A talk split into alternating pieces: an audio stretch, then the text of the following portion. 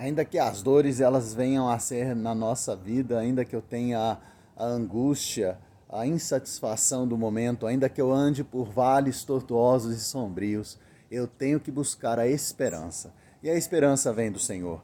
Ainda que você ande pelo vale da sombra e da morte, não tema, porque Deus ali está contigo. Em alguns momentos vai ser só você, né? Parece que você está sozinho. Creia, Deus está sempre contigo, mesmo nos mais tormentosos vales. Creia.